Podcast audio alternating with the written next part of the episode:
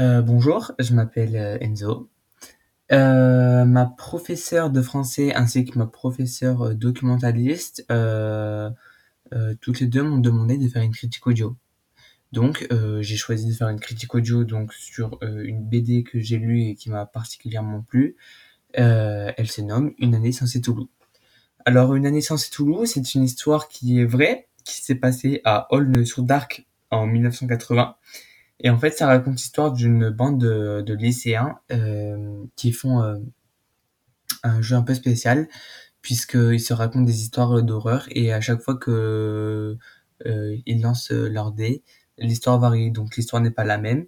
Et un jour, il y a une lycéenne qui est arrivée, et depuis qu'elle est arrivée, qu'elle a fait son apparition, et ben, il y a eu des événements tragiques dans cette petite ville, comme euh, des morts, euh, peut-être, voilà, je n'en dis pas plus. Il y a eu, bref, plein d'événements tragiques. Et du coup, euh, personne ne sait si c'est elle qui a créé ces problèmes ou euh, c'est quelque chose qui a créé ces événements tragiques.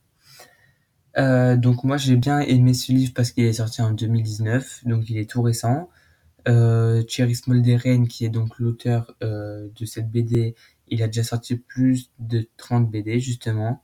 Et son, son, son- sa première BD, c'était Alia en 89. Et, euh, euh, et puis les dessins et les couleurs, les dessins ils avaient un style gothique, mais je trouve que ça, ça choquait pas en fait, ça se, ça se mariait bien en plus avec les couleurs. Et les couleurs, par exemple, dans cette BD, euh, si on mettait des couleurs vives ou des couleurs pastel ou des couleurs primaires, bah, ça n'aurait pas fonctionné avec les couleurs qui, qui sont présentes justement. Et c'est ça que j'aime bien dans cette BD. Et, et voilà. Et, et en plus de ça, euh, franchement, moi j'adore tout ce qui tourne autour de l'horreur. Euh, j'adore euh, les BD, j'adore lire des BD. Donc euh, je, je n'ai, je n'ai fait qu'une bouchée de cette BD, clairement, hein, de cette bande dessinée, je n'en ai fait qu'une bouchée.